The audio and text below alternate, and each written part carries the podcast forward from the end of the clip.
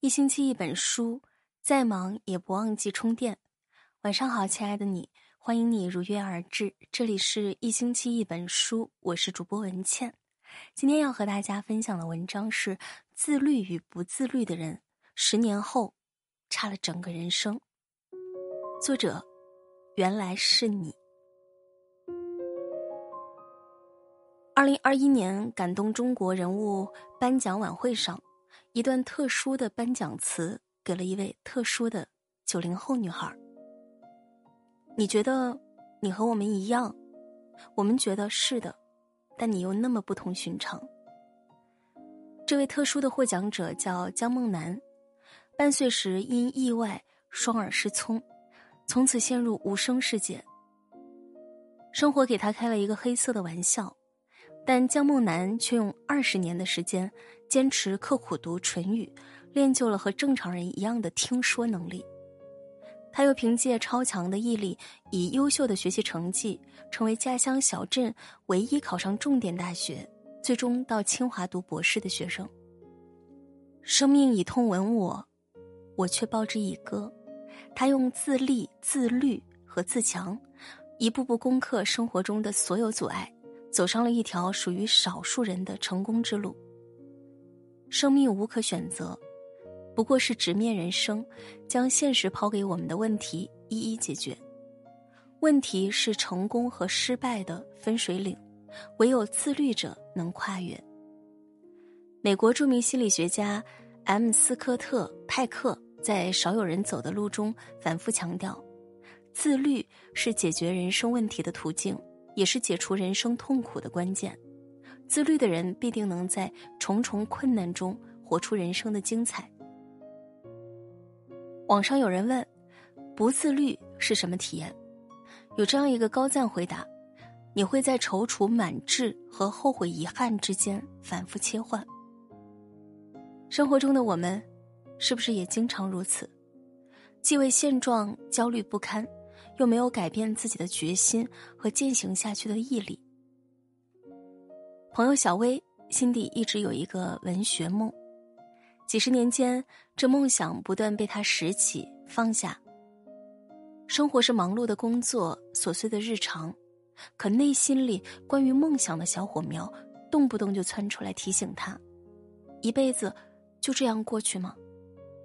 焦虑，放手，反反复复。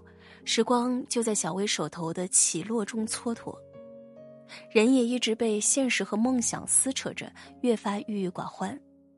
面对家人抱怨，她怒起心头，冲老公儿子嚷嚷：“不是你们，我哪会这样？”人生最大的快乐，莫过于满足心愿，实现目标。但若缺乏实际的行动，坚持的决心，难以看到人生的高光。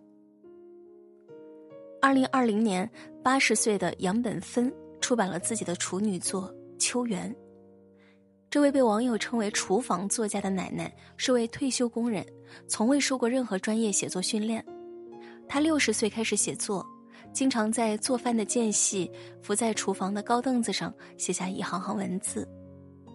二十年来，杨本芬笔耕不辍，写过的稿纸重达十六斤。终于在八十岁这一年。记录母亲一生的小说《秋园》完稿面世，豆瓣评分高达八点九。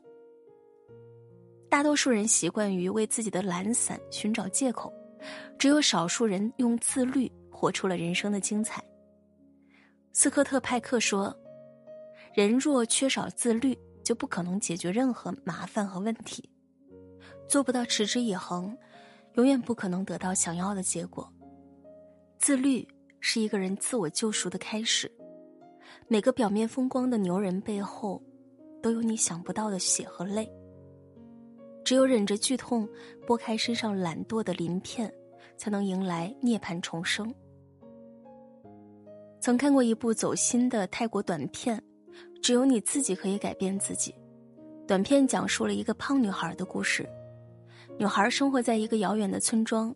因为很胖，从小就遭到同龄人无尽的嘲笑和欺负，她痛苦又自卑，想要变漂亮却不知道该怎么办。女孩的奶奶告诉她，村子后山上有眼枯井，有个传说，无论谁用水把枯井灌满，玉帝就会现身，帮助他实现一个愿望。听完奶奶的话，女孩心底升腾起无限希望，决心去把那口井灌满。他提上两只木桶，开始坚定的一趟趟挑水灌到枯井里。不管别人如何嘲笑，也不论风吹雨淋，手受伤也不停下。他发誓要把枯井灌满水。枯井终于水满了，可玉帝在哪里？女孩望着空荡荡的山，又低头看看装满水的井，不经意间看到井水倒映出一副清秀脸庞和苗条身材。原来，在每天坚持挑水的过程中，女孩已经不知不觉变瘦了。短片最后有一句话：“只有你自己可以改变自己，对的事天天做。”改变的动力是发自心底的热望，坚持做正确的事情，目标才可能实现。央视主持人董卿曾说：“低级的欲望通过放纵就可以获得，高级的欲望通过自律方可获得，顶级的欲望通过煎熬才可获得。欲望级别越低，对自己要求就越少，反之就需要经历痛苦和磨难。”才能达到内心的需求。斯科特派克认为，自律是一种人生态度，其本质是自我察觉、自我管理，必须自我照顾、自我珍惜，而非自暴自弃。让梦想照进现实，就必须行动起来，把自律进行到底。生命不该被定义，每个人都有权利描绘自己的色彩。自律的人一定会绽放出属于自己的生命之花。亚里士多德曾说：“要成为优秀的人，我们不能只有优秀的想法或者优秀的感觉，必须优秀的行动。”所以，一个人只有懂得管理自己，才有可能变得优秀。而自我管理的本质正是自律。斯科特派克在《少有人走的路》中提出了自律必须遵循的。四个原则：一、推迟满足，即拥有足够的自制力，不贪图暂时的安逸。先苦后甜，无限风光在险峰。生活的智慧正是自律的选择。先挑最硬的骨头去啃，有时是一笔非常划算的买卖。最后会发现，所有的事情都很 easy。二、承担责任，逃避。只能让自己留在原地踏步，也放弃了本该拥有的权利。美国总统里根曾讲过一个自己成长中的故事：十一岁的时候，里根踢足球时不小心踢碎了邻居家的玻璃，邻居向他索赔十二美元。父亲让他对自己的过失负责，他为难的说：“我没有钱赔。”父亲说：“我先借给你，一年后还给我。”里根答应了，从此他每逢周末假日便外出找各种工作挣钱，终于在半年后挣够十二美元还给了父亲。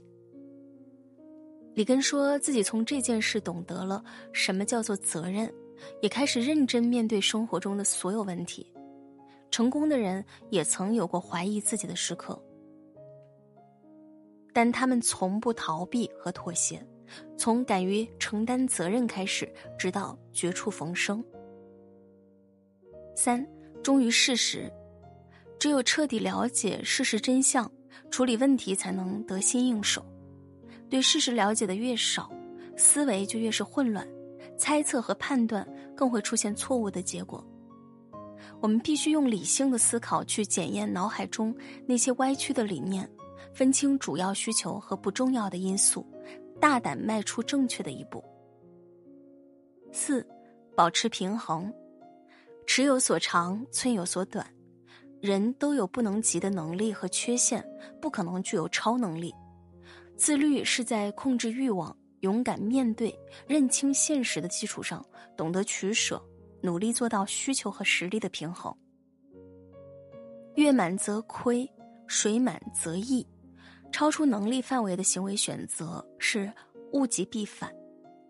成熟的自律是一种既能承受痛苦，也不影响其做出正确的决策的能力。这种能力需要在经历过无数痛苦过程中，自己进行恢复和调整才能成就。他孤独而强大，具有超强的自愈和控制力，时刻注意协调自己的思想和行为。因此，人不是优秀才自律，而是自律了才优秀。李笑来的《把时间当作朋友》一书中有句非常瞩目的话。成功就是用正确的方式做了正确的事情，这种行为就是最高级的自律。成功的路并不拥挤，因为能够自律的人太少，这是一条少有人走的路。就像马拉松赛道上，出发时人头攒动，真正到达终点的却寥寥无几。能坚持到最后的，才是勇于挑战自我、高度自律的强者。那些对苦难不能释怀的人，独独缺了这种坚持和改变的能力。让好习惯成为习惯是自律，让坏习惯成为习惯则是堕落。沿着这条路走下去，我们收获的不仅是成功的喜悦，还有人生的幸福和自由。点个再看，与你共勉。我是主播文倩，晚安。好梦。